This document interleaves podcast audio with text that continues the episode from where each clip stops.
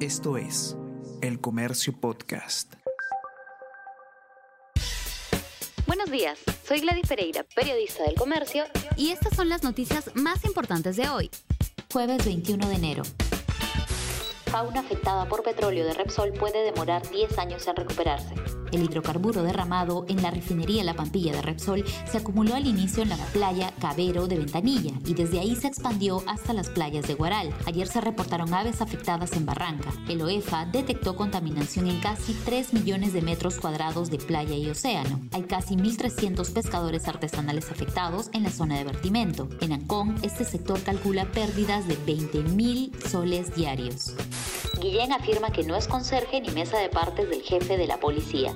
El ministro del Interior, Abelino Guillén, cuestionó ayer en el Congreso la actuación del comandante general de la policía, Javier Gallardo. Este afirma que no hay razones para que soliciten su pase al retiro. Con el apoyo de 25 congresistas de distintas bancadas, ayer se presentó una moción de interpelación en su contra para que responda más de 70 preguntas sobre inseguridad ciudadana, el nombramiento de prefectos, su relación con el actual comandante general de la policía, Javier Gallardo, y los avances en la búsqueda de prófugos por el caso Los Dinámicos del Centro.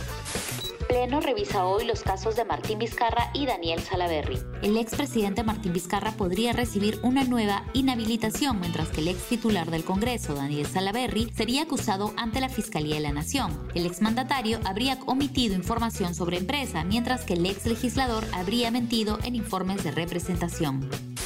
Austria es el primer país europeo que declara obligatoria la vacuna. Austria se convirtió ayer en el primer país de la Unión Europea en imponer la vacunación anti-COVID-19 obligatoria para tratar de frenar la propagación de la pandemia, pese a la fuerte oposición que esta medida despierta en la población. La ley, que entra en vigor el 4 de febrero, fue aprobada por el Parlamento por 137 votos a favor y 33 en contra. Quien se niegue a vacunarse recibirá multas de entre 680 y 4.100 dólares.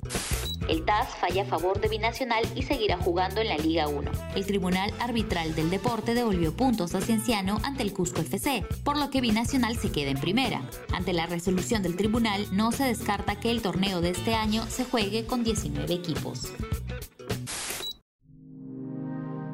El Comercio Podcast.